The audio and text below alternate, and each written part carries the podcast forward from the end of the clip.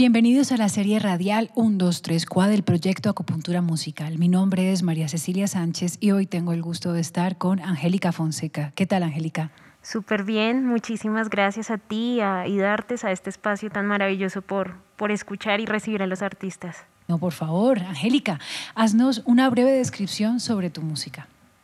Bueno, eh, mi música tiene muchas vertientes, tiene muchas raíces desde la música colombiana, las músicas tradicionales, la música académica y, bueno, siento que mi carrera y mi música es como una mezcla dentro de todas estas, estas músicas.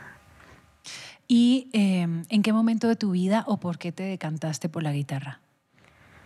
Bueno, yo empecé fue cantando, pero pues eh, siempre le han dicho a uno, no, pues tú que cantas deberías acompañarte con algún instrumento, que la guitarra.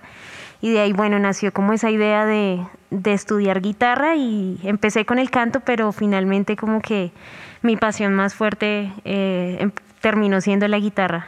¿Cómo has vivido la relación entre la música y el lugar en el que vives aquí en Bogotá? Pues bueno, desde mi localidad eh, creo que fue muy importante porque ahí empezó mi, mi proceso, ¿no? Empecé como con clases particulares y resulta que había un proyecto que se llamaba Fundación Artística Soacá. Entonces ellos trabajaban en el salón comunal del barrio Musú en la localidad Puente Aranda y ellos tenían como una mezcla entre música y danzas tradicionales. Entonces eh, pues mi mamá me llevó allá y ahí fue donde empecé como mi, proceso musical de aprendizaje, como mis primeros pasos fueron ahí. Entonces pues eh, tiene mucho valor y mucho significado para mí. ¿Cuál es la anécdota que contaste en el video? Bueno, pues de la anécdota siento que, que hay algo muy importante que me marcó eh, de mi carrera y desde que era una niña.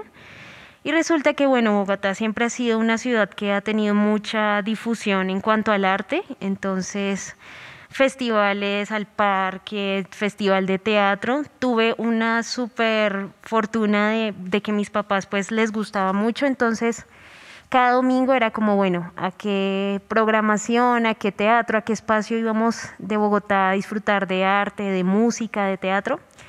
Y un lugar que marcó así muchísimo fue el, el Teatro Villamayor, ¿no? Era el que más cerquita quedaba a mi casa, entonces eh, todos los domingos íbamos, además que tenía una programación espectacular. Años después, pues salió como un toque ahí en el Teatro Villamayor, entonces fue un momento muy bonito de recordación, ¿no? Tantos años ir a ese teatro como espectador y luego, bueno, ir ya como parte del escenario fue muy, muy especial y, fue algo que, definitivamente como que me, llevó a lo más profundo de, mis sueños de ser músico de niña. ¿Y qué quisieras compartir el día de hoy con tu guitarra? Eh, una pieza de Roland Diens, eh, La Saudade número uno. Espero la disfruten.